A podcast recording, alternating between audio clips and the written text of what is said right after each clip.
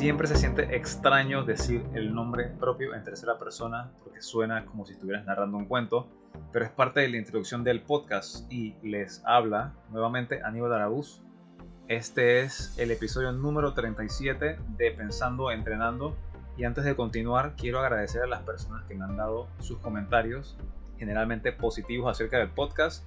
Me han comentado que la información les ha sido útil y que les gusta el tanto la duración como el tono del podcast, así que yo agradecido con, con esa retroalimentación y espero poder seguir dando información útil porque sé que el tiempo es muy valioso y hay tanto contenido en redes, tantas opciones, que hay veces que consumimos cosas que en verdad no contribuyen y la idea principal del podcast es contribuir, ayudar a mejorar y difundir información que pueda ayudar nuevamente a mejorar hábitos de salud, de actividad física que se traduzcan en buena salud, en longevidad y en una mejor sociedad. Al final, el planeta mejor o el mundo mejor no creo que se construya con activismo puro, sino con acciones precisas y concretas de parte de cada uno que nos lleven a una mejora individual y que esa mejora individual se traduzca en una mejora colectiva. Fiel creyente de que no podemos aspirar a algo grande si no estamos poniendo cuidado a las cosas pequeñas y básicas, principalmente a la vida personal. Así que con este intro filosófico quiero introducir el tema de hoy que se refiere a la suplementación. Y la suplementación es un tema que se ha puesto, diría que de moda por la cantidad de difusión por la difusión masiva que existe en redes sociales, en video, en revistas, en radios, y cómo muchas personas han comenzado a consumir suplementos que no siempre son la opción óptima, a veces sí, pero la idea es tener la mayor cantidad de información, evidencia posible para que el retorno de inversión, porque ese suplemento es una inversión, sea óptimo, no consumir algo solamente para hacer orina cara o para llenar la despensa o el refrigerador de productos extra que nos cuestan dinero. Así que voy a dar contexto con algo de historia, de cómo surgen los suplementos, también algo de evidencia científica y, eh, de experiencia personal en cuanto a los suplementos que considero son más relevantes, incluso a veces indispensables. Y al final también preguntas y respuestas de personas que a través de Instagram y Twitter, sí, Twitter, no, digo ex, para mí es Twitter todavía, eh, me hicieron su comentario acerca de cuáles suplementos usan y algunos preguntaron cosas relativas al tema. Así que, sin más, daré inicio al contenido eh, comenzando por algo de historia, algo de contexto, porque el suplemento, de dónde surge, de dónde sale, por qué estamos consumiendo productos en frascos el día de hoy, por qué pagamos por vitaminas o por minerales de forma aislada. Y esto se inicia desde la antigüedad, cuando se utilizaban hierbas y alimentos específicos, porque se identificó que habían propiedades relacionadas a, ese, a esa sustancia, a ese, a ese alimento, a esa hierba, y de allí surge la idea de suplementos naturales obtenidos de forma natural. Más adelante se descubren las vitaminas de forma aislada en el siglo XX y esto es un paso importante para el desarrollo de los suplementos como los conocemos hoy en día. En la década de 1970 y 80 ya inicia la industria de la suplementación como tal por consecuencia del nacimiento de la industria del fitness. Veamos que la industria del fitness no es no es tan vieja, es del siglo anterior, mediados, porque antes la actividad física solamente se, realizaba o el ejercicio de forma sistemática para prepararnos para cosas específicas como eh, guerras en la antigüedad y para competir en el caso de los antiguos Juegos Olímpicos. Pero actualmente ya el fitness se convirtió en, en preparación para mejor salud y también a raíz del nacimiento del fisicoculturismo se masificó el uso de máquinas de gimnasio, eh, también la estética relacionada a esta rama de, la actividad física que considero más un deporte que un método de entrenamiento. Así que la suplementación ha jugado un papel importante a raíz del surgimiento de, del culturismo.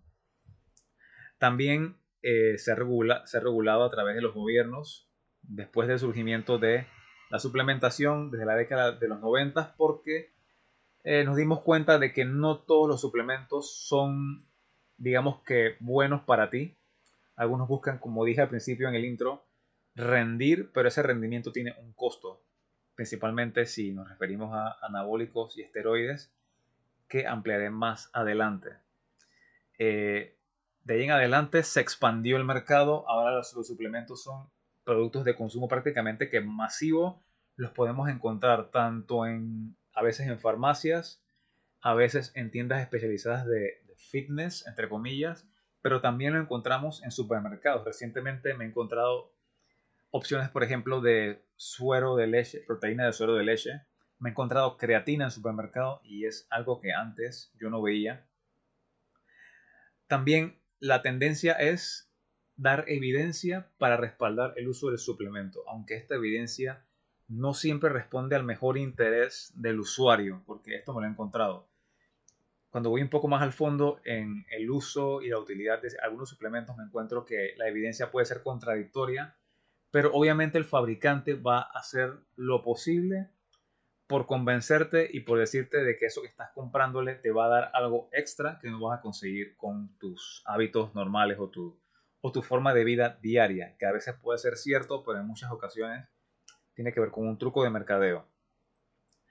Eh, también se ha destinado mucho dinero, muchos recursos a la investigación para desarrollar mejores suplementos con mejor absorción, más efectivos, aislados, porque hay suplementos que personas no pueden consumir por algún tipo de intolerancia. Podría pensar de inmediato en la proteína de suero de leche, que se ha desarrollado una alternativa hidrolizada, que es prácticamente que está prácticamente que predigerida o con enlaces químicos rotos para que la persona con intolerancia pueda absorberlo sin mayor problema.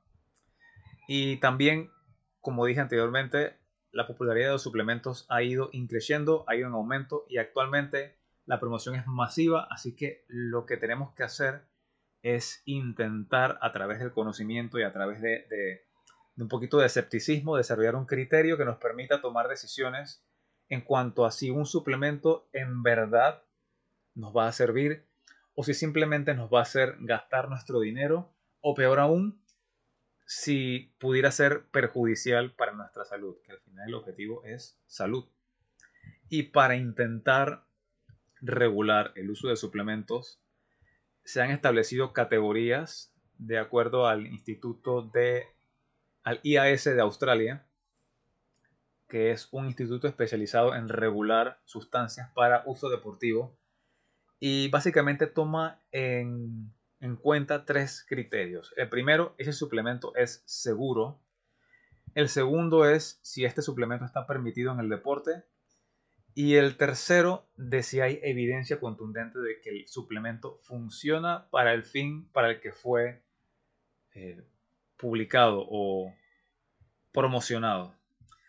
Estos criterios son la forma más fácil que encontré para clasificar suplementos porque son un montón que, existen, no los voy a listar todos, pero quiero recalcar que el criterio por el cual están clasificados en A, B, C y D, eh, no lo tomo demasiado en cuenta porque para mí lo importante es que aporte a la salud por encima del rendimiento, como he dicho varias veces en este episodio, y también si es eh, algo seguro, y algunos que no, no, tienen evidencia científica, entre comillas, suficiente no es porque no sirvan, porque han sido utilizados por, mucho tiempo, sino que a la industria no le interesa ese producto en particular porque es muy barato, muy accesible y obviamente las compañías van a invertir dinero en desarrollar la evidencia o en, en fundar evidencia a, a, gente que hace investigaciones para que al final su producto se venda más. Así que estas categorías no las tomen estrictamente en serio, excepto el grupo D, que serían los prohibidos. Así que voy a empezar primero detallando cómo es cada grupo según esta clasificación. El grupo A sería alimentos deportivos y suplementos presentes en el mercado que tienen apoyo científico sólido. El fin de este, de este grupo es sustancias, eh, productos como dice aquí, que, mejoren tu rendimiento físico, deportivo, cognitivo y que haya suficiente evidencia que respalde ese uso. El grupo B contiene algunos productos que tienen apoyo científico limitado o evidencia nueva y que se está investigando más para comprobar si en verdad son útiles o no. El grupo C eh, no tiene evidencia científica suficiente según esta clasificación y que el rendimiento deportivo se ve beneficiado a veces sí, a veces no, no es contundente la evidencia. En el grupo D sí quiero hacer énfasis en que son sustancias prohibidas, no porque sean trampas solamente, sino porque son nocivas para la salud y que no recomendaría bajo ninguna circunstancia, en ningún escenario, salvo que sea una situación médica en la que sea prescrito para eh, una situación de vida o muerte o para mejorar tu salud directamente cuando no hay más, entre comillas, más nada que hacer. Pero yo siempre creo que hay formas no invasivas, o casi siempre hay formas no invasivas, formas sostenibles de mejorar la salud sin recurrir a sustancias que sean potencialmente perjudiciales para la salud, pero ese es mi criterio personal. Así que voy a empezar con algunos ejemplos de suplementos del grupo A. Tenemos los geles deportivos, conocidos como gomitas, eh, aquí en Panamá, Latinoamérica, y básicamente el propósito de este suplemento es proporcionar energía rápida durante actividad física intensa, así que esto está limitado para personas que están compitiendo. No recomiendo este tipo de, de alimento slash producto para personas que no están haciendo algo realmente demandante, para personas que estén en una oficina. Sería simplemente energía extra que no se va a usar pero sí para alguien, que hace ciclismo de fondo, para personas que compiten en triatlón o en carreras de fondo, es un suplemento que se podría considerar, aunque, aunque hay investigaciones recientes que sugieren de que el uso de glucosa de, de este modo podría ser perjudicial a largo plazo, aunque el gasto de energía sea alto, y hay proponentes de que una dieta más baja en carbohidratos y que, y que sea apta para la adaptación del individuo al uso de grasas podría ser más beneficioso a largo plazo, pero esto es algo que está todavía siendo investigado. Por ahora los geles deportivos son, según esta clasificación, seguros para consumir en personas que hacen, de nuevo, actividad física intensa. También está uno que sí considero prácticamente que esencial, actualmente lo consumo, y es la proteína de suero de leche o whey. Y la proteína de suero de leche es un suplemento que se deriva obviamente de la leche en el proceso de fabricación del queso queda la, el suero de leche. Es una fuente completa de proteínas y tiene todos los aminoácidos esenciales, o sea, los aminoácidos que solamente puedes conseguir a través de la alimentación. Eh, hay varios tipos de suplemento de suero de leche. Está el concentrado, que tiene entre 70 y 80% de proteína aún contiene algo de carbohidratos y algo de grasas, esta opción puede no ser apta para personas con intolerancia a la lactosa. También está la proteína aislada, que sería la segunda clasificación, y en esta no hay casi carbohidratos y las grasas han sido prácticamente que eh, removidas del producto. Tiene 90% o más de proteínas y obviamente menos calorías, así que esta es como el, la opción más utilizada por personas que están intentando mejorar composición corporal y eh, aumentar masa muscular. Obviamente, menos grasa acumulada, más músculo. Eso mejora la composición corporal. Y también está la opción hidrolizada, que la mencioné al inicio, en donde los enlaces de proteínas se descomponen, lo cual permite una mejor absorción y es casi que siempre apto para personas con intolerancia a la lactosa. Lo importante de la proteína de suero de leche es que no solamente es apta para el uso deportivo o para el, entre comillas, fitness, aunque no me gusta la palabra fitness, suena como un poco banal para mí, pero sí, es lo que es. Y lo importante de la proteína whey es que tiene el perfil de aminoácidos completo. Es prácticamente que una opción de alimento que podría beneficiar a personas con desnutrición o con personas que tienen problemas para conseguir algunas otras fuentes de proteínas de repente derivadas de la carne, huevos y podría ser una estrategia utilizada, no sé, por organismos humanitarios o por ONGs o por personas que de repente quieren ayudar a un familiar que perciben que no está consiguiendo la nutrición suficiente. La proteína de suero de leche puede ser una opción, una ayuda, una herramienta para intentar completar ese requerimiento proteico diario y una proteína, como mencioné anteriormente, completa. Todos los aminoácidos están ahí, todos los esenciales. Algo importante también de la proteína del suero de leche es que tiene un efecto termogénico importante, como todas las proteínas.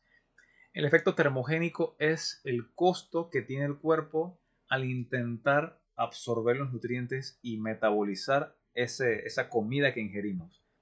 Lo que significa que consumir proteína del suero de leche va a hacer que gastes energía, porque el cuerpo tiene que hacer el trabajo de absorber, de descomponer y esa energía que gastas podría ayudarte a mejorar tu metabolismo, a llegar a una mejor composición corporal y a gastar más calorías, en resumen. Y bueno, poblaciones beneficiadas del, uso de la proteína del suero de leche están, como dije, culturistas y deportistas que necesitan ganancia de masa muscular, personas mayores, porque entre más pasa el tiempo, ocurre un fenómeno llamado resistencia anabólica y es una forma del cuerpo por mecanismos de envejecimiento que prácticamente hace más difícil que puedas ganar y mantener músculo. Por eso es que se da la sarcopenia o la pérdida de tejido muscular de manera acelerada después de cierta edad, a menos que consumas suficiente proteína y hagas ejercicio de fuerza. Por eso la necedad y la insistencia en el ejercicio de fuerza, por mantener masa muscular. Otra población beneficiada por el uso de proteína de suero de leche, como mencioné, personas que necesitan perder peso por su saciedad y por su efecto termogénico. Y finalmente, personas que tienen dietas restrictivas, como personas vegetarianas, podrían beneficiarse del consumo de proteína de suero de leche. Eh, mencionaría veganos, pero las personas veganas no consumen ningún derivado de, de producto animal y la proteína de suero de leche obviamente tiene leche. Entonces, no creo que una persona vegana estrictamente permita o tenga permitido dentro de su forma de comer el uso de proteína de suero de leche, aunque existe, existen opciones veganas, pero la biodisponibilidad de esos aminoácidos no es igual. Eso siempre lo voy a recalcar. Puede ser vegetariano o vegano, pero tienes que estar claro de que los aminoácidos presentes en los derivados y productos animales no, no tienen comparación con lo que encuentras en una proteína vegetal. Es mucho más difícil, necesitas comer mucho más cantidad y podría ser un poco complicado tener una buena composición ya que el consumo de calorías al final va a ser mayor. Otro suplemento, aparte de la proteína de suero de leche, son los electrolitos que pueden estar en forma de bebidas ya preparadas o en tabletas que puedes colocar en el agua y son utilizadas en actividad física para reponer minerales gastados, principalmente magnesio, sodio y potasio.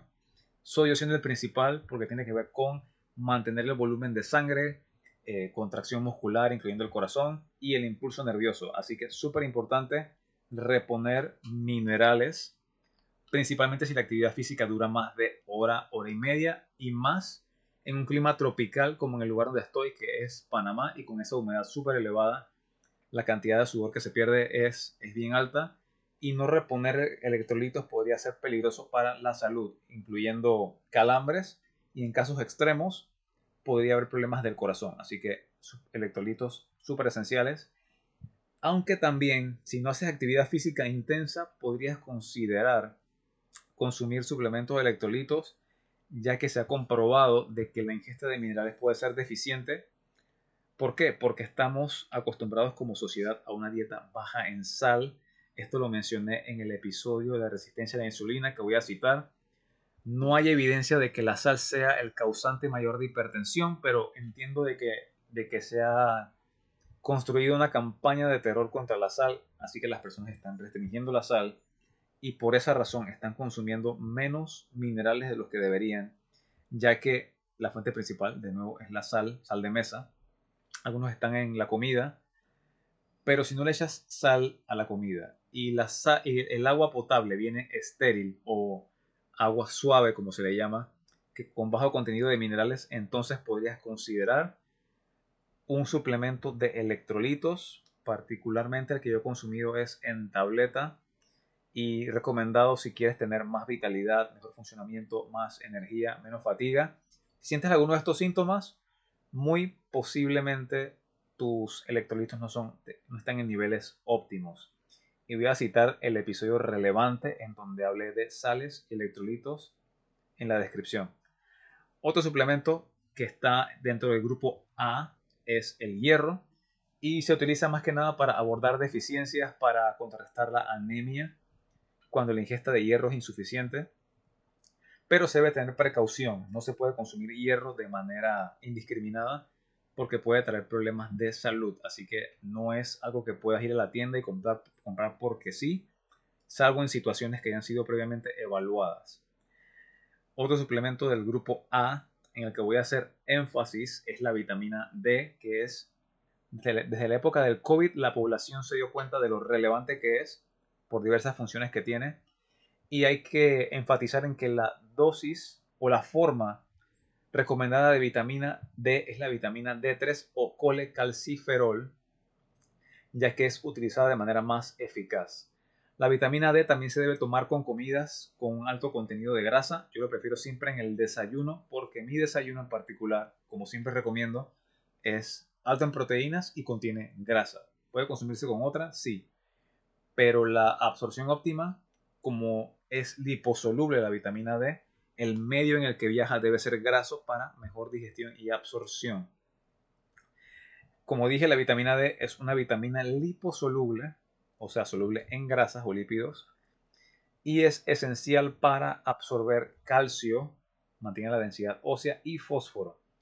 Obviamente la salud ósea y la función inmunológica. Así que si hablamos de osteoporosis, de pérdida de densidad ósea, la vitamina D es esencial y esto se ve principalmente en mujeres de más de 35, 40 años, pero todo mundo debería tener niveles óptimos de vitamina D.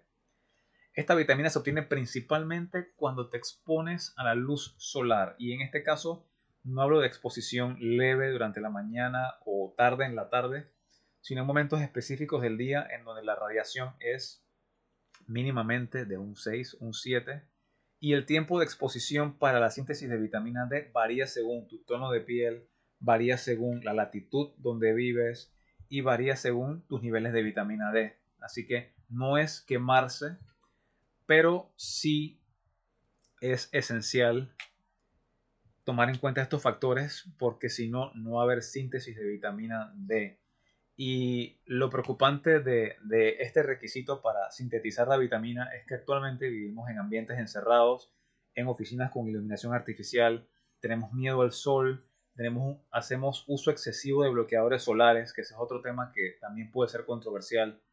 Pero si quieren una recomendación mía, que es lo que yo intento, no soy la persona más blanca del mundo, si me han visto, tampoco soy la persona más oscura, pero sí tengo cierto, entre comillas, tan o bronceado, y básicamente la piel se adapta a la exposición gradual.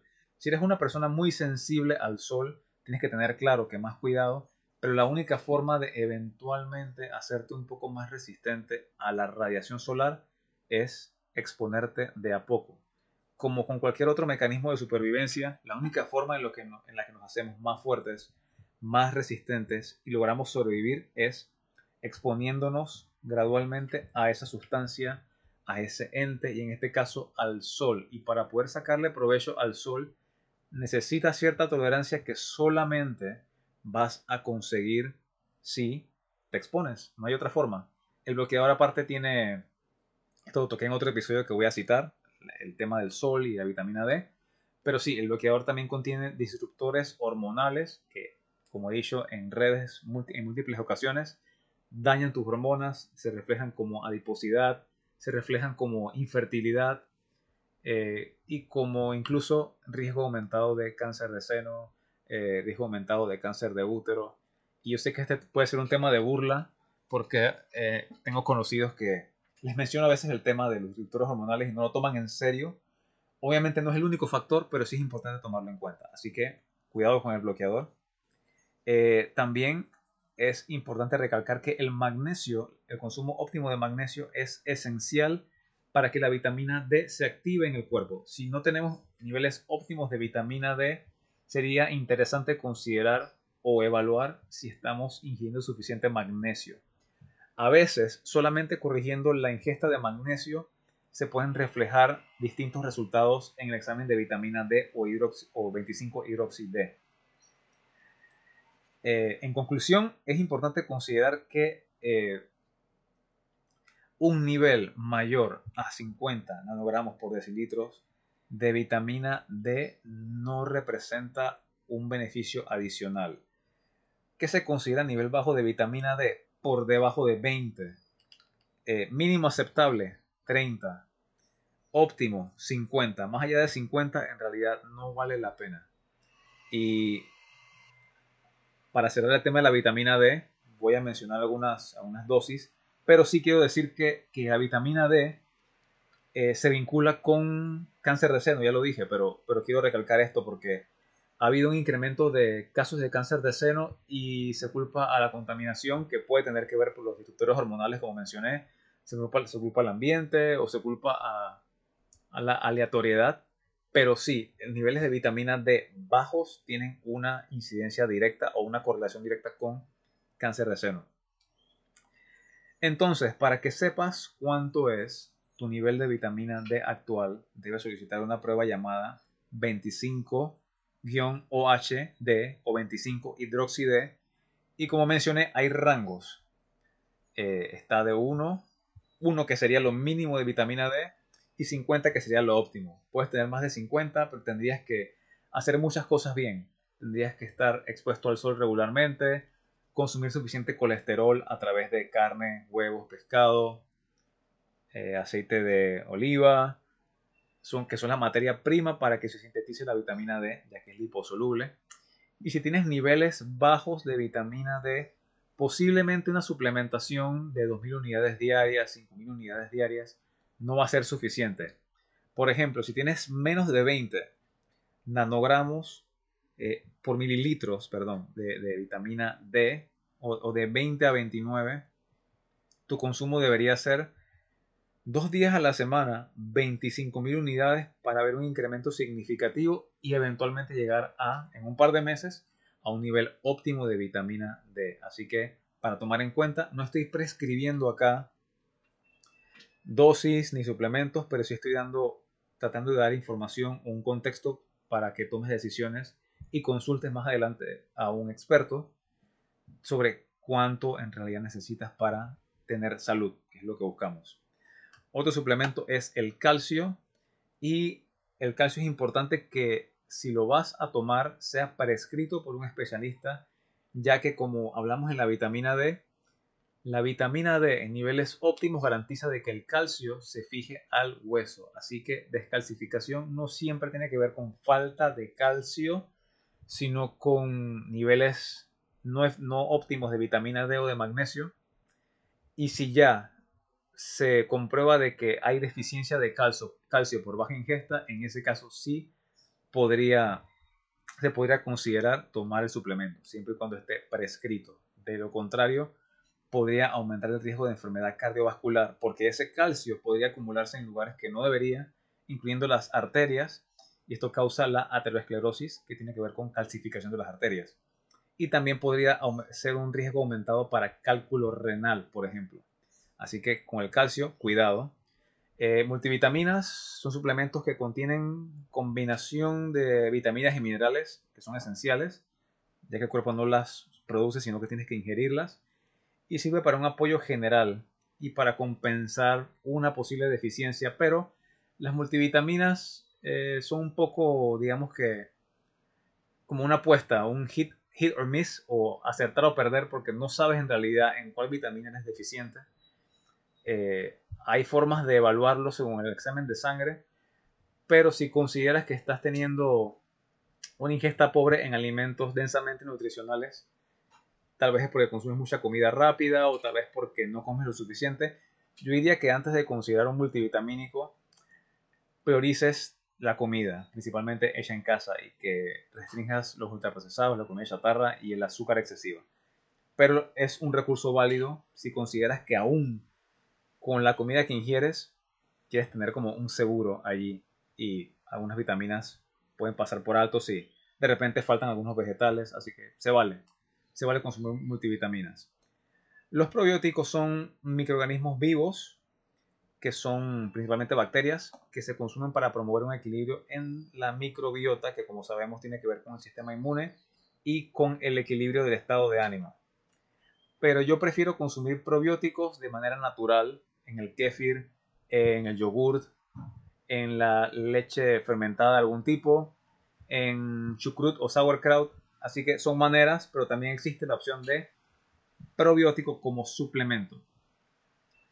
También tenemos la creatina monohidratada en el grupo A y es un compuesto natural a base de aminoácidos que se encuentra en, en alimentos como la carne y se utiliza principalmente para tener más disponibilidad de fosfato de creatina, que es una forma de energía rápida que tenemos en la célula y esto ayuda al rendimiento en actividades intensas y también ayuda en la, en la parte cognitiva. La creatina no está destinada exclusivamente para personas que hacen actividad física o deporte, sino yo recomendaría para todas las poblaciones. Y más adelante voy a dar evidencia de, esta, de esto que acabo de decir. También tenemos en el grupo A la betalanina, que es un aminoácido que, que se combina con histidina para formar la carnosina. E, en resumen, la betalanina se, se, se, usa para amortiguar el impacto que tiene la actividad física intensa y tolerar mejor la acidez promovida por estas intensidades altas y permite un rendimiento sostenido por más tiempo y esfuerzos principalmente en situaciones competitivas. Beta-alanina. La cafeína, que la consume prácticamente todo el mundo en forma de café, pero que está también en el té y el chocolate, sirve para la alerta mental, para reducir la fatiga y aumentar la energía. Y también se movilizan más ácidos grasos a raíz del consumo de cafeína. Hay que tener cuidado de no consumir la cafeína eh, muy tarde en la noche, después de mediodía o en cantidades excesivas, ya que la tolerancia varía. Y la cafeína puede consumirse tanto en tableta como dentro de otros suplementos que son incluidos como en café de forma natural. Incluso antes de un entrenamiento hay ocasiones en las que consumo café si quiero ese, ese boost o, ese, o esa aceleración extra para un mejor rendimiento. Dentro del grupo A también tenemos el jugo de remolacha, se usa para actividades de alta intensidad, ya que el jugo de remolacha contiene nitratos que se convierten al final en óxido nítrico en el cuerpo y este compuesto, el óxido nítrico, tiene que ver con vasodilatación o con, con una facilidad de las arterias de ampliarse para, para que la sangre pase con facilidad y este mecanismo permite que lleguen nutrientes y oxígeno fácilmente a las células, a los músculos y haya un mejor rendimiento. Así que sí, el jugo de remolacha, aparte de para salud general, también sirve para el rendimiento. Tenemos también el bicarbonato, que tiene un efecto similar a la betalanina y sirve para amortiguar la acidez producida por la actividad física de alta intensidad. Y finalmente tenemos dos suplementos en el grupo A, que son los BCAA o aminoácidos de cadena ramificada. Los he consumido. Estos suplementos, eh, este suplemento contiene tres aminoácidos llamados eh, leucina, isoleucina y valina y se usan comúnmente para apoyar la recuperación del músculo, reducir la fatiga y aumentar la síntesis de proteínas. Pero el uso del BCA es inútil si no estás consumiendo otras proteínas. El BCA funciona básicamente como una llave para arrancar el motor de la síntesis de proteína, pero si no estás consumiendo suficiente proteína en tu alimentación va a ser inútil. Y también similar a los BCA, que son solamente tres aminoácidos, están los EAA o aminoácidos esenciales. Y acá está todo el paquete de aminoácidos que el cuerpo no sintetiza y que pueden incluso reemplazar comidas. Los he usado en ocasiones si quiero mantener esa síntesis de proteína sin consumir tanta comida. Así que este fue el grupo A, bastante, bastante suplementos y eso que no los mencioné todos, porque al final la idea es dar como un pantallazo general, no, no toda una reseña de todos, porque no acabaría nunca. Tenemos el grupo B. Como, como sabemos, el grupo B, según la clasificación, no tiene evidencia científica sustancial, pero yo puedo discrepar porque hay otra evidencia que no tiene que ver con deporte que podría recomendar con, con suficiente fuerza el uso de estas, de estas ayudas. Y el primero que tengo acá es el magnesio, que es uno de los principales para mí. Y el magnesio básicamente es un mineral que tiene un montón de funciones. Se dice que son aproximadamente 300 o más. Tiene que ver con contracción muscular, con transmisión de impulso nervioso, formación de huesos y dientes y también con la inmunidad. Eh, se puede utilizar para abordar deficiencias nutricionales, mejorar la salud ósea, personas que tienen calambres también pueden ser beneficiadas por el magnesio y también apoyar la función cardiovascular, o sea, del corazón y vasos sanguíneos. Y también algunas personas toman magnesio para ayudar con el estrés y mejorar calidad de sueño. Aquí quiero recalcar que existen formas de magnesio. Los recomendados son quelatos de magnesio, o sea, magnesio unido a otro compuesto o otro mineral que lo hace más absorbible. El que no recomiendo es el óxido de magnesio, que es prácticamente un polvo que se vende en farmacias. La absorción es mínima y lo que puede traer son trastornos gastrointestinales. Los que sí puedo recomendar son citrato de magnesio, que tiene propiedades con el sistema digestivo, ayuda con el estreñimiento. Malato de magnesio, ayuda con la fatiga muscular y es ideal si tienes mucha actividad física y sientes que hay veces que te quedas en esa actividad física. El orotato de magnesio para salud cardiovascular. Si tienes antecedentes de enfermedad cardiovascular en tu familia, considera incluir orotato de magnesio. También está el treonato de magnesio, que es recomendado si tienes antecedentes, por ejemplo, de Alzheimer, de Parkinson, considera el treonato y tenemos finalmente el glicinato y el bisglicinato que están unidos a la glicina y tiene que ver con relajación, tiene que ver con sueño. Se pueden rotar estos, tipos de magnesio. Un mes o, perdón, tres meses, que es lo que dura normalmente un frasco, consumes glicinato, bisglicinato. En los siguientes tres meses consumes esteronato. En los siguientes tres meses consumes citrato y así. Aunque hay compañías que juntan varias formas de magnesio en una sola cápsula y esa es otra opción.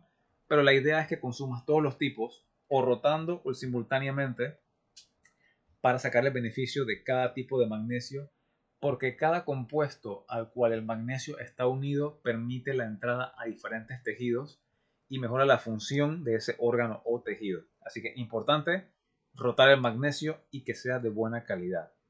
Esto lo, dirá al final en cuanto a la calidad de los suplementos. Vitamina C es otro suplemento dentro del grupo B. Se conoce también como ácido ascórbico y es liposoluble, o sea que es soluble en agua, lo que significa que como lo consumes, también se pierde y el consumo debe ser constante por esa razón. Tiene función con el sistema inmune y también en síntesis de colágeno. Se utiliza para apoyar la inmunidad también se puede usar para reducir la duración de los resfriados y combatir el estrés oxidativo. La forma óptima de vitamina C es la conocida como liposomal, que está mezclada con burbuja de grasa y permite mejor absorción, menos malestar y mayor biodisponibilidad o aprovechamiento por parte del cuerpo. Así que si vas a consumir una vitamina C, Recomiendo alejarse de las opciones de vitamina C confitadas, que son las que se encuentran en farmacias, y buscar la opción liposomal, ya que esa azúcar que vas a encontrar en las opciones más encontradas eh, o más comunes de vitamina C, lo que van a hacer es limitar la absorción de esa vitamina C, porque el azúcar y la vitamina C compiten en el mismo camino. Y si estás consumiendo azúcar, la vitamina C posiblemente no llegue. Importante. Otro suplemento dentro del grupo B, el zinc, que lo puedes encontrar también en carnes, nueces y lácteos. Tienes que tener cuidado con las cantidades acá, pero sus funciones son la inmunidad, cicatrización, función antioxidante y salud reproductiva. También tenemos el complejo B, en donde están las vitaminas B1 o tiamina, riboflavina o B2, niacina o B3, ácido pantoténico que es B5, piridoxina B6, biotina B7, ácido fólico, que es la B9, y cobalamina B12. Estas vitaminas tienen funciones importantes en el metabolismo y producción de, energía y función del sistema nervioso, así, también, así como también síntesis del ADN. El complejo B se usa mucho para cuando hay deficiencia nutricional, para soportar el sistema nervioso, para cuando tienes fatiga, falta de energía, y también para favorecer el estado de uñas, de piel y cabellos. se recomienda comúnmente bajo eh, o en situaciones de, estrés, de estrés agudo para personas con dietas muy restrictivas. Ejemplos, personas vegetarianas, veganas o que están haciendo una restricción calórica agresiva. Es importante recalcar que si vas a buscar opciones de vitaminas B para suplementación, hay formas activas o inactivas. Así que voy a dar ejemplos de tres vitaminas que son la B6, B9 y B12 para que tomes en cuenta cuál es el nombre de la forma correcta o la más absorbible. Para la vitamina B6 evita piridoxina y busca la opción que dice piridoxal 5-fosfato. Esa es la más absorbible. La B9, se habla mucho de ácido fólico para aquí, ácido fólico para allá. En realidad la forma absorbible de vitamina B9 no es el ácido fólico, sino el 5, el nombre está complicado, 5-metil tetrahidrofolato. Esa es la opción que necesitas si quieres sacarle provecho a esa vitamina B9. Y la vitamina B12, no busques cianocobalamina, sino metilcobalamina. Así que algunos ejemplos de vitaminas B y sus formas óptimas para absorción. También está la vitamina E, que se puede mantener fácilmente si consumes semillas, si consumes nueces, tiene función antioxidante e inmune y las dosis son bajas, que son entre o al menos 15 miligramos por día o 22.4 microunidades. Consumir demasiada vitamina C, vitamina E, perdón, podría tener efectos perjudiciales, ya que exceso de antioxidantes podría traer el efecto opuesto en el cuerpo. Y tenemos a la carnitina, que es un compuesto y nutriente esencial para transportar ácidos grasos hacia las mitocondrias dentro de la célula, facilitando la producción de energía. Y el uso es contribuir al metabolismo de las grasas, mejorar rendimiento físico y salud cardiovascular. Hay personas que utilizan este tipo de suplementos para movilizar grasas, pero hay que darse cuenta de que esa utilización de grasas y cambio de composición corporal que se busca no va a ocurrir si no tienes un control sobre la ingesta de comida total. Así que mucho cuidado con gastar dinero en suplementos de movilización de grasas o, de, o, que promueven la lipólisis si no estás controlando la cantidad de energía total que estás ingiriendo, porque de otra forma estarías desperdiciando tu dinero. Otro suplemento dentro del grupo P es el omega 3, que es uno de los más importantes para mí, y son básicamente ácidos grasos esenciales que incluyen el EPA, el DHA y el ALA. Se usa como suplemento para apoyar salud del corazón, cardiovascular, cerebral, cerebral y del ojo u ocular. Son antiinflamatorios por naturaleza y se han relacionado con el corazón, con las articulaciones pero se encuentran, es importante saber, en alimentos como el pescado graso, nueces, semillas. Cuando se habla de pescado graso, principalmente recomiendo sardinas, recomiendo macarel, aunque el que más encuentro en el supermercado localmente es eh, las sardinas. Los suplementos de omega 3 son recomendados para personas que tienen dificultad para obtener este tipo de alimentos en la dieta diaria.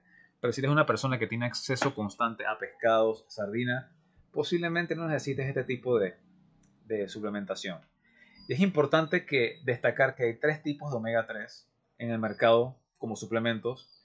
Están los que son triglicéridos o TG, fosfolípidos, PL y ester etílico. La opción óptima para mejor absorción es triglicéridos las dos opciones que siguen son estereotílico y fosfolípidos, pero la más natural, la más absorbible y la más aprovechable, la opción de triglicéridos. El omega 3, si lo compras, guárdalo en la nevera porque de lo contrario puede oxidarse con el calor y procura de que venga siempre en un frasco que no sea transparente, que sea oscuro o que tenga alguna coloración que impida el paso de luz al interior, porque como mencioné, la luz solar, el calor lo pueden dañar y al final en vez de beneficiarte de un producto antiinflamatorio vas a estar consumiendo aceites que han sido alterados por la exposición a agentes naturales.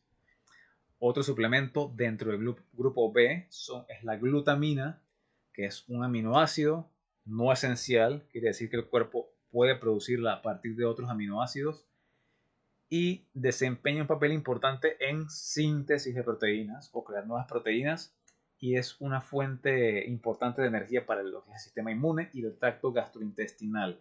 La glutamina puede utilizarse para contrarrestar la condición de intestino permeable. Es, esta opción es, o la glutamina, es utilizada para personas que hacen ejercicio intenso para recuperar los músculos y para fortalecer el sistema inmune. También porque cuando hay actividad intensa de larga duración, la permeabilidad intestinal ocurre con mayor incidencia, así que esta es la razón por la cual se utiliza. Otro suplemento más dentro del grupo B es la quercetina, que es un antioxidante que se encuentra en varias frutas, verduras, granos y se ha estudiado por sus potenciales beneficios para la salud, incluyendo propiedades antiinflamatorias. Se utiliza también como suplemento para apoyar la salud del corazón, sistema inmune y reducir inflamación. También está la curcumina, que viene, viene, de la cúrcuma, que es un tubérculo parecido al jengibre, y es un compuesto activo que está en esta planta. Se utiliza mucho en la cocina, especialmente en, en cocina asiática, en cocina hindú. Es antiinflamatorio, es un oxidante y como dice el nombre, puede reducir la inflamación. También tenemos la ashwagandha, que es una hierba adaptógena. Adaptógeno quiere decir que puede ser consumido por periodos de tiempo para amortiguar estrés mental, físico, emocional, fisiológico o incluso ambiental.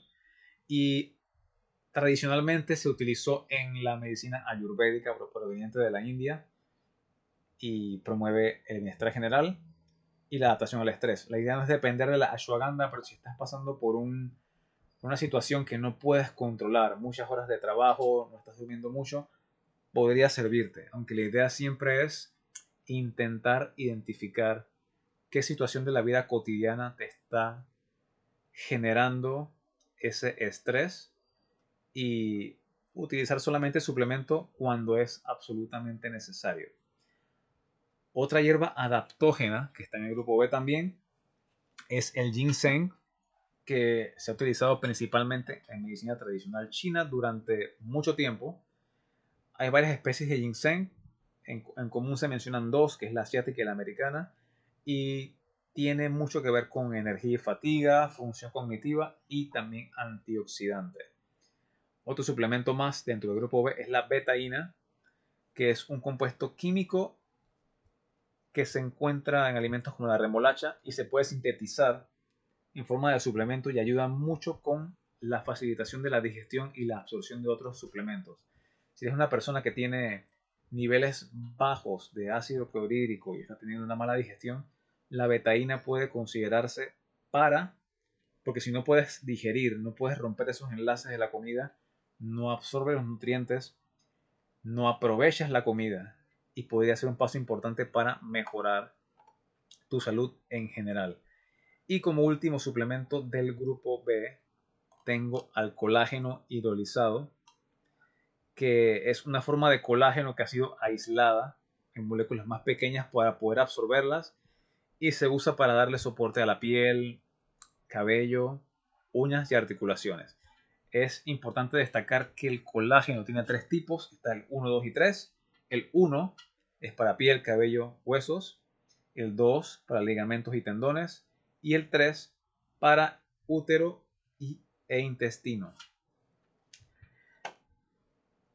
El colágeno tiene o ha sido objeto de controversia porque se consume de manera prácticamente que abierta, no requiere receta y las personas entienden de que sí, que hay que consumirlo para conservar la piel, la elasticidad, de repente no envejecer tan rápido, pero lo principal que tienes que enfocarte para, para tener niveles óptimos de colágeno en el cuerpo no es consumir colágeno de más, sino evitar que el que tienes se degrade. Eso lo, lo consigues consumiendo suficiente vitamina C y el aminoácido glicina que está en productos de origen animal y evitar el consumo excesivo de azúcares, consumir suficiente proteína, actividad física, porque la actividad física por su efecto antiinflamatorio revierte o evita el envejecimiento prematuro de la piel y suplementación que refuerce la síntesis de colágeno, como dije, vitamina C y magnesio. Así que este fue el grupo A y acabo de terminar con el grupo B. Vamos con el grupo C. Ahora tenemos el grupo C según la clasificación A, B, C, D. Y en este grupo están suplementos que no tienen evidencia científica sustancial para recomendar su uso y que no son administrados para deportistas. De nuevo, no me importa mucho si es para deportistas o no. Lo importante es que, según el contexto que estoy dando, puedan ser útiles para mejorar hábitos de salud o condiciones de, de salud en general. Tenemos acá ribosa, no lo he utilizado nunca. Se utiliza como suplemento para mejorar la recuperación muscular, principalmente en atletas o personas que hacen ejercicio intenso. Y puede tener aplicaciones en salud cardiovascular y fatiga crónica. Nunca lo he visto en el mercado, nunca lo he usado. También está la coenzima Q10, que es un compuesto similar a una vitamina y tiene que ver con la producción de, energía en las células. Eh, se utiliza como suplemento para apoyar salud cardiovascular, mejora la función de la mitocondria y actúa como antioxidante. También puede ser beneficioso para las encías y la función muscular. Está la glucosamina, que particularmente sí la he usado, y se encuentra en el cartílago articular de este compuesto y comúnmente se receta o se prescribe para mantener salud de articulaciones. Se cree que puede ayudar con el dolor, mejorar, mejorar movilidad con personas con, a personas con osteoartritis y también como suplemento para rehabilitación. Yo lo utilicé porque tuve una vez una rotura parcial de un menisco y al final lo que me ayudó no fue la glucosamina como tal, sino la terapia física y entrenamiento de fuerza. Así que glucosamina es como que 50 y 50. Está el picolinato de cromo, que es una forma de cromo. Y el picolinato lo que hace básicamente es mejorar la absorción del cromo. Se utiliza para tener mejor función de la insulina y regular la glucosa. Está también MST o eh, aceites medium chain triglycerides o triglicéridos de cadena media, tiene que hacer la traducción porque si no no me acordaba, son grasas que provienen de normalmente del aceite de coco o aceite de palma y se usan como fuente rápida de energía, principalmente en personas que ya están adaptadas al uso de grasa como combustible porque hacen actividad física a veces en ayunas o con bajos carbohidratos y se usa bastante en personas que tienen una dieta low carb o incluso cetogénica, así que tiene sus limitaciones. Y finalmente en el grupo C tenemos al inositol, que es un carbohidrato. Eh, se utiliza comúnmente como suplemento que apoya la salud mental y emocional. También tiene asociación con la función cerebral y salud del sistema nervioso y regulación del estado de ánimo. Eh, se encuentra también como componente de la membrana celular. Se utiliza para varias condiciones, desde trastornos de ansiedad hasta otros problemas del estado de ánimo. Así que bueno, del grupo C yo no recomendaría particularmente el uso de ninguno. Eh, por algo está en este grupo. Pero entre más evidencia se vaya encontrando, obviamente se podría recomendar más o menos algunos de sus suplementos. Y finalmente está el grupo D, que son prohibidos tanto en deporte y en salud, requete prohibidos porque son sustancias que, que buscan un rendimiento más allá de lo necesario, principalmente para ganancia de masa muscular de manera, podría decir que exagerada, se ve mucho en el culturismo, se ha visto también en deportes como el béisbol, fútbol americano, en fútbol también para rendimiento. Están los esteroides anabólicos aquí, que son sustancias que van a hacer que tengas un crecimiento muscular mayor y con más velocidad. También está la hormona de crecimiento, que en este caso sí podría utilizarse con problemas con, problemas con personas que... Eh, en problemas de deficiencia en personas que tengan alguna condición congénita. De otro modo, no recomiendo bajo ningún, ninguna circunstancia el uso de este tipo de, de hormona. Están estimulantes como las anfetaminas, está la efedrina, sustancias que mejoran el uso de la grasa, pero también te aceleran y tienen efectos secundarios importantes. Cualquiera de las sustancias en el grupo D podrían tener efecto nocivo y fatal. Y como dije, cero, cero recomendaciones aquí. Y lo más triste de esto es que hay personas influyentes en el mundo del ejercicio y la actividad física que recomiendan y venden y no sé por qué estas personas no están tras las rejas, porque esto es un atentado contra la salud. Y eso lo he visto internacionalmente, en redes y localmente. Personas que abiertamente recomiendan este tipo de sustancias. Obviamente, posiblemente detrás de esta, recomendación o detrás de esta afición a este tipo de productos existe alguna condición psicológica que deba ser evaluada, pero me parece muy desafortunado de parte de estas personas que solamente porque las consuman para fines estéticos se atrevan siquiera a recomendarlas a personas que buscan salud. Ahora voy a dar un poco de evidencia científica de los suplementos que considero principales, al menos para mí, o suplementos que podríamos utilizar en poblaciones que están buscando un mejor estado de salud. Y tenemos primero al magnesio, y esto es una revisión científica de la revista Science Direct del año 2021. El título de la revisión científica dice Efectos de la suplementación de magnesio para la salud de la mujer y bienestar.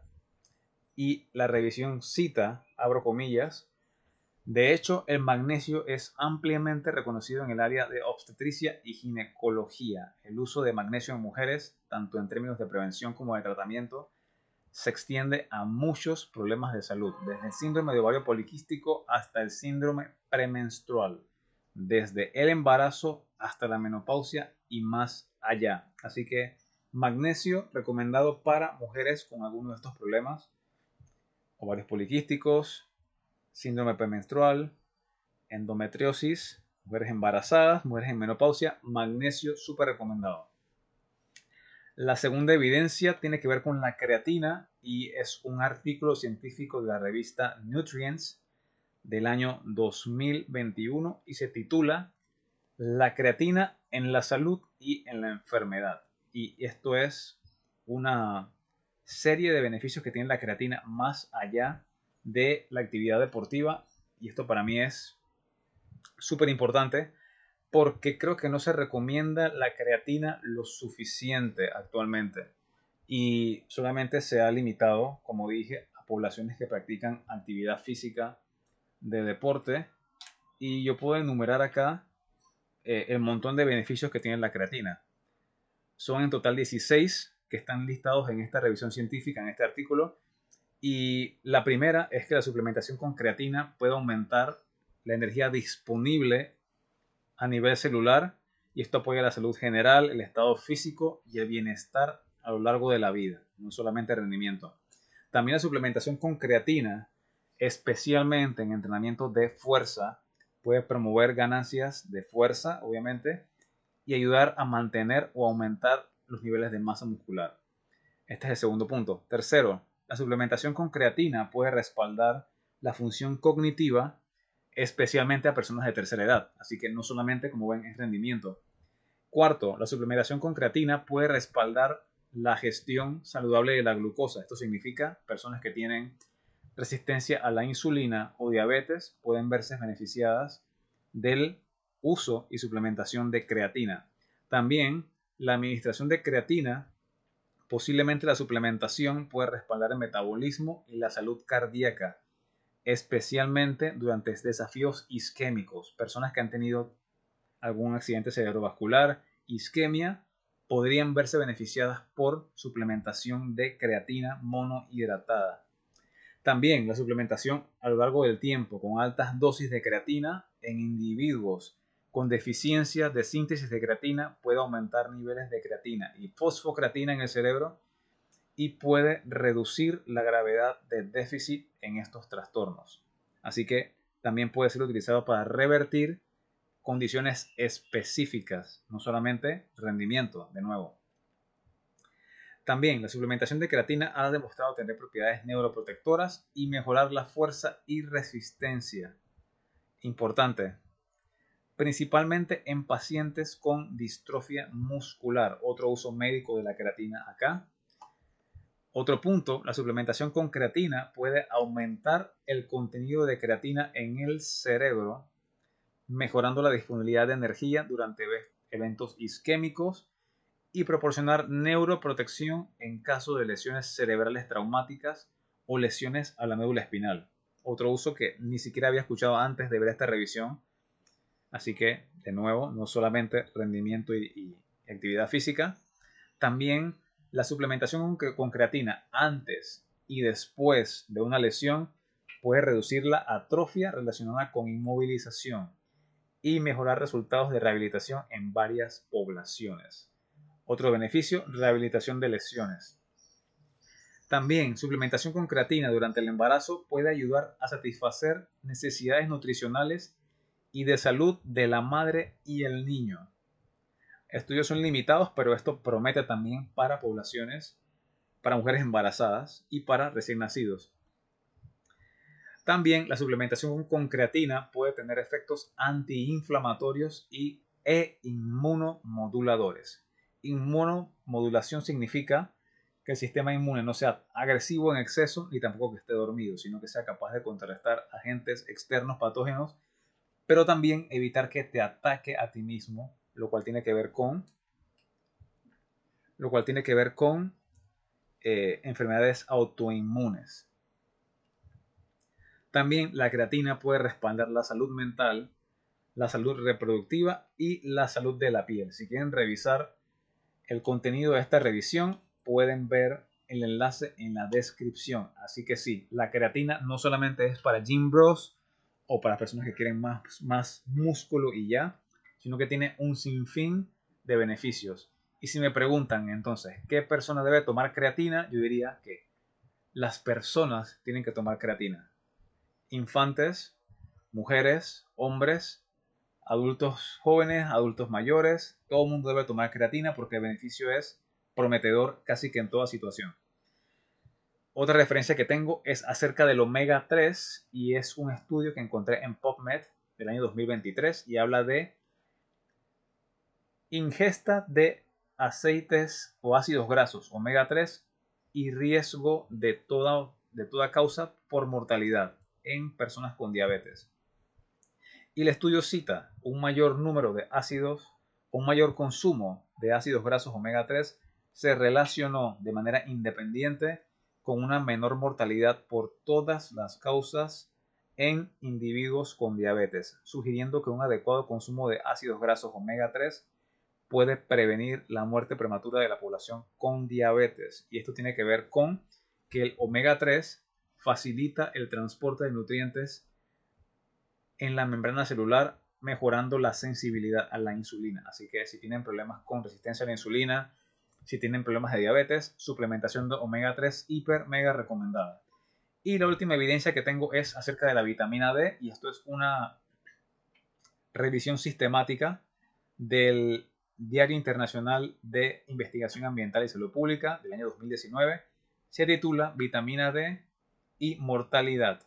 Y cito, existe evidencia sólida de que el estado de vitamina D está inversamente asociado con la mortalidad por todas las causas la vitamina D podría ser beneficiosa para la mortalidad por cáncer y enfermedades respiratorias, pero se requiere más investigación para confirmar cualquier efecto protector de la vitamina D para estos resultados y en particular para investigar la relación de la vitamina D con subtipos específicos de cáncer. Las asociaciones con otras causas de muerte son inconclusas debido a inconsistencias en la literatura y datos escasos.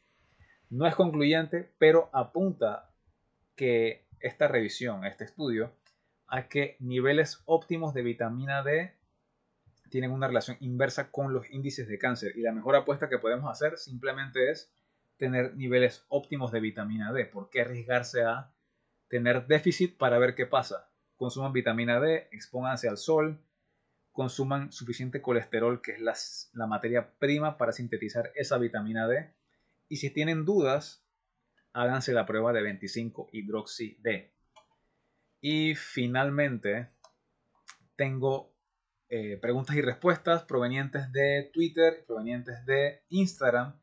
De aquí hice la pregunta y varias personas me comentaron, preguntaron. Voy a empezar.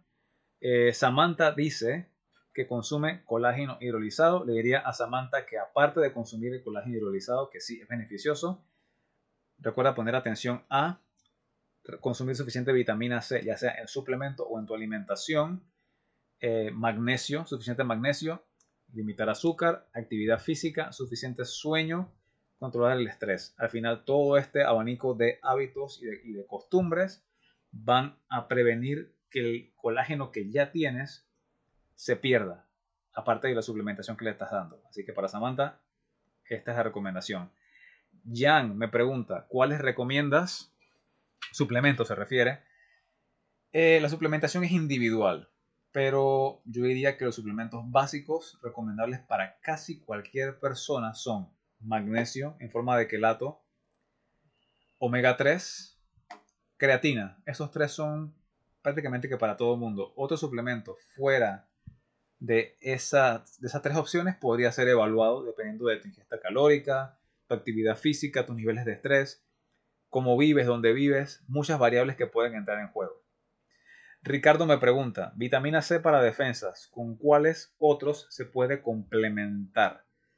Eh, Ricardo, este, lo principal para tener defensas altas es mantener inmunovigilancia a través de actividad física regular, suficiente sueño, porque a través del sueño tu sistema inmune se recupera y está alerta, eh, controlar el estrés y suficiente comida, proteínas principalmente, porque las proteínas son la materia prima desde la cual se pueden crear anticuerpos. Pero si buscas suplementos que aparte de la vitamina C puedan apoyar tu inmunidad, está el magnesio, está el omega 3 y está el zinc. Pero diría que antes de comprar más suplementos, pongas cuidadosa atención a tus hábitos, ser consciente y ver cuáles puedes mejorar de a poco. Alex me comenta proteína, colágeno y mucha agua. Bueno, es cierto porque el colágeno es una proteína incompleta, así que suficiente proteína puede ayudar a una mejor absorción y obviamente mantenerse hidratado. Y, aparte de estos, de estos componentes, poner atención a suficiente vitamina C, al sueño, actividad física. Así que sí, gracias por tu comentario, Alex. Teddy me dice que consume magnesio. No sé exactamente cuál tipo de magnesio, pero magnesio básicamente es prácticamente con básico potasio, que el potasio se puede conseguir en la dieta a través de verdes, a través de vegetales, pero si ya le identificó que no está consumiendo suficientes vegetales, el magnesio, perdón, el potasio podría ser beneficioso para contrarrestar el depende del exceso de sodio. Y me dice que consume omega 6, omega 3, 6 y 9. Lo importante con el omega 3 y el 6 principalmente es que tiene que haber una relación lo más posiblemente cercana a, a 1, 1 a 1. Esto quiere decir que por cada unidad de omega 3, de forma ideal debería haber una unidad de omega 6.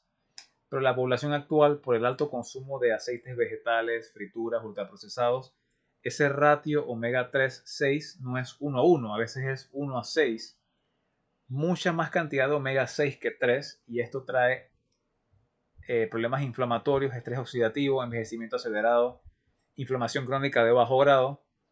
Y si vas a consumir un omega, yo diría que consumir el omega 3 de manera aislada podría traerte mayor beneficio que consumir 3, 6 y 9, ya que el 6 y el 9 están prácticamente omnipresentes en la dieta, mientras que el omega 3 es mucho más difícil de conseguir por como mencioné, están en pescados como la sardina, como el salmón, están en algunas semillas, están en carnes siempre y cuando la alimentación de, de ese animal haya sido de pastoreo. Así que el omega 3 debe ser prioritario por la situación actual que tenemos en el planeta de exceso de omega 6 prácticamente que en todas partes. Pero bien, Teddy, gracias por tu comentario. Francisco me dice que solamente consume creatina monohidratada. Él es eh, atleta de powerlifting, así que entiendo la razón por la cual lo consume. Y si está consumiendo suficiente comida, duerme lo suficiente, no consume alcohol en exceso, ya que es uno de los suplementos más seguros en el que prácticamente no, no, no tienes manera de perder. Paula me comenta vitamina D y magnesio, buena combinación, ya que el magnesio tiene que ver con la absorción de vitamina D, la activación de vitamina D. Me dice que su nivel de vitamina D está por debajo de 14 nanogramos por decilitro. Así que Paula, ya sabes que el mínimo recomendado de nivel de vitamina D para salud es 30. Te podría convenir consumir la vitamina D en megadosis. Consulta esto con tu especialista porque si son 5.000 unidades por día o 2.000, el incremento es muy lento. También trata de exponerte más al sol de manera gradual y consumir suficientes huevos, pescado, carne, que son materia prima nuevamente para producir vitamina D. Hapesy me comenta cúrcuma más bioperina para el dolor. Como sabemos, la cúrcuma es antiinflamatoria y la bioperina es un compuesto encontrado en la pimienta negra que ayuda con la absorción, así que hace sentido. Eh, hay que ver el dolor por qué causa es, no sabría. Eh, usa magnesio para dormir. El glicinato y bisglicinato son los, los que son recomendados para relajar y dormir. Y vitamina C para piel e inmunidad. Me parece que estás bien clara con, con lo que estás haciendo, porque sí, la vitamina C tiene que ver con síntesis de colágeno y está relacionada con la función inmune. Y Elizabeth me menciona que consume vitamina C omega 3 y proteína en polvo. Me imagino que hace actividad física y para soportar esa ganancia o mantenimiento de masa muscular consume proteína en polvo. Así que gracias a todos por sus comentarios y preguntas. Esto ayuda a enriquecer la discusión y ojalá que en futuros podcasts podamos tener más contenido así, tipo interacción con el público. Y ahora que mencioné las preguntas y respuestas, voy a decir cómo es mi, mi suplementación actual básicamente. Yo intento siempre mantener el consumo de magnesio estaba consumiendo bisglicinato para relajación y sueño, pero estaba pensando en rotar a otro tipo de magnesio. Podría ser treonato, que tiene que ver con rendimiento cognitivo, o podría pasar a citrato para soportar la digestión, pero es importante rotarlo cada tres meses o cuando se les acaba el frasco. Eh, omega 3 actualmente no tengo, pero siempre intento consumirlo por lo que mencioné. Hay una cantidad prácticamente que infinita de omega 6 en la dieta y la idea es tener una relación uno a uno o lo más cercano a uno a uno. Consumo proteína whey porque intento mantener y crear algo más de masa muscular y hay veces que se vuelve complicado consumir suficiente proteína, así que proteína del suero de leche. La que consumo no es hidrolizada, pero aislada. También creatina, que la consumo siempre, principalmente por toda esta evidencia que acabo de mencionar hace un, hace un par de minutos de de la función cognitiva, de la energía, de, cómo puedes lidiar con el estrés, función del corazón, así que creatina, súper recomendada. Vitamina C la he consumido, aunque actualmente no tengo, y la vitamina C, como mencionaron en, las preguntas y respuestas, sirve para inmunidad, sirve para la piel, pero también para contrarrestar el estrés oxidativo. Si eres una persona que entrena y quiere usar vitamina C, sería ideal el consumo de un gramo de vitamina C eh, diario y adicional, adicional, luego del entrenamiento, una hora después de ese entrenamiento, puedes consumir mil gramos más y este consumo posterior a la actividad física contrarresta cualquier estrés oxidativo excesivo. Así que ese es un uso recomendado de vitamina C. También he usado BCAA o aminoácidos de cadena ramificada, pero como sabemos, esto no funciona por sí mismo, sino que también necesitas suficiente proteína en tu dieta para que ese BCA haga efecto. Y finalmente, algo que sí estoy consumiendo actualmente son los EAA o Essential Amino Acids, aminoácidos esenciales. Y son básicamente aminoácidos aislados, todos los que tu cuerpo no produce que son esenciales, sin calorías. Así que si en algún momento quieres, por ejemplo, mantener grasa, masa muscular, o no perder músculo, o crear nuevo músculo, pero no quieres aumentar calorías porque estás trabajando en intentar perder algo, perder algo de grasa, puedes utilizar este tipo de suplemento. Yo lo uso de vez en cuando, cuando siento que me he excedido en mi ingesta de comida pero aún requiero algo de proteína en el día o por saciedad. También consumo aminoácidos esenciales. Y bueno, consideraciones finales. Eh, los suplementos pueden ser vitaminas, pueden ser minerales. Eh, es importante identificar si son liposolubles o solubles en grasa, que principalmente son las vitaminas A, E, D y K. Este tipo de suplementos debes consumirlo con grasas, principalmente en el desayuno, que es normalmente cuando se incluye proteína como, como huevos, eh, grasa de la carne, del pescado. Eh, también están las vitaminas liposolubles, perdón, hidrosolubles, que son solubles en agua. Pueden consumirse casi en cualquier momento del día. Esto es importante. Eh, los suplementos tienen instrucciones específicas en cuanto a dosis. Siempre consulta a un experto antes de, de, de comprar un suplemento o empezar. O por lo menos la idea es hacer la tarea, investigar, desarrollar un criterio, tener diferentes evidencias antes de tomar una decisión, porque al final es dinero invertido y la idea es sacarle beneficio. Y como leímos en algunos de los suplementos, o como vimos en algunos de los suplementos, exceso de algunos podría ser perjudicial, así que cuidado con qué vamos a tomar. También es importante recordar que antes de buscar suplementación, ver cómo está nuestro estilo de vida. Estamos durmiendo bien, estamos comiendo suficiente, estamos priorizando comida de verdad por encima de comida de eh, comida rápida, comida chatarra, exceso de azúcar.